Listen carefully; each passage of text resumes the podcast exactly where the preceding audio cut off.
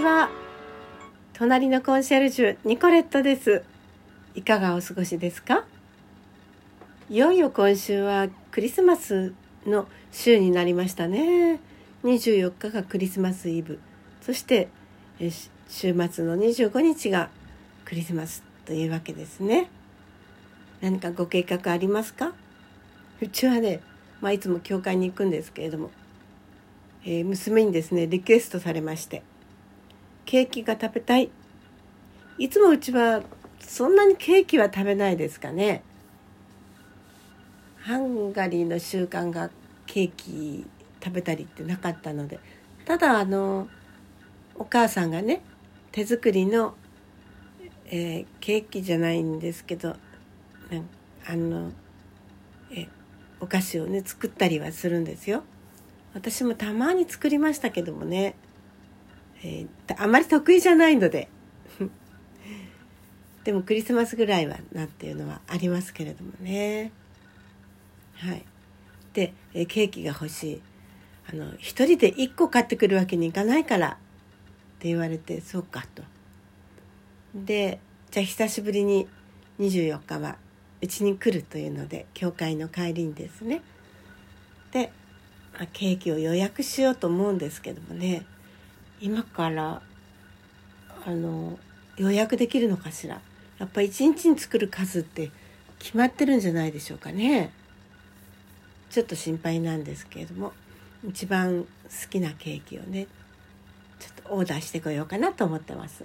あんまりね糖分が多いのが好きじゃないのであのいちごのショートねこれが結構糖分を抑えてあるので食べてもそんなに気持ち悪くならないんですよ。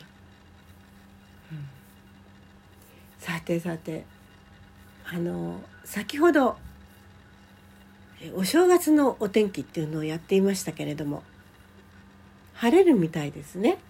地方はどうかわからないんですけれども少なくとも関東は晴れるみたいなのでああよかったなーなんて思っていますけど晴れたら晴れたですごい寒かったりするんですよね。もうね私ねこの座骨神経痛がねますますひどくなってですね、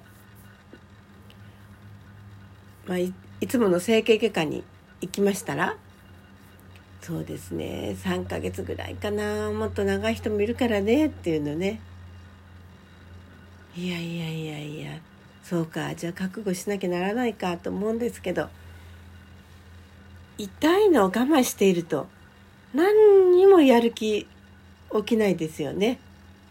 でもね寝ていれば楽になって治るっていうのだったらいくらでも寝ていますけれども私寝ていても痛いんですよね。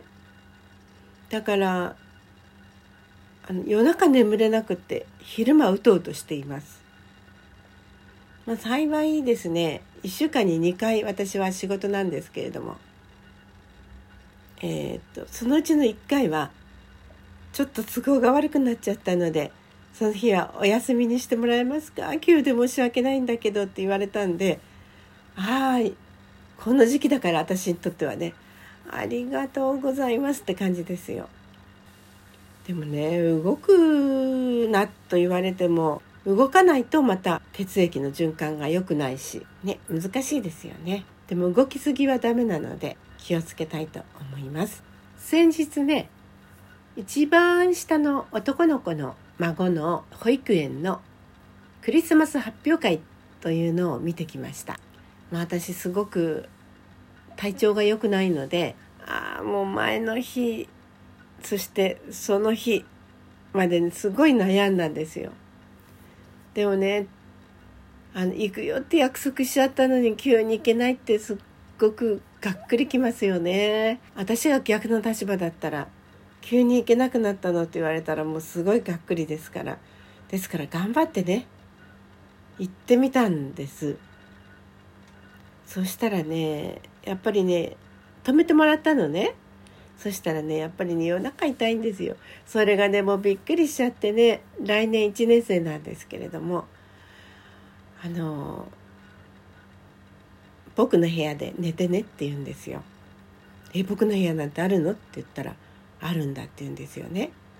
で今まで、えー、っとおもちゃをしまったりするお部屋になってたんですけど本などもしまってあったんですけどそこがきれいに片付いていてベッドが入っていましたそこに春から一人で寝ているんだそうですもうびっくりですよまさかと思っていたらねいや大人になったなーと思ってすごく嬉しくなりましたねいつもママと一緒にすっごいキングサイズの大きいベッドで右に行っても左に行っても360度回転しても OK っていうようなベッドに寝ていたんですけれどもね今度はママにとっては広すぎるベッドになりました。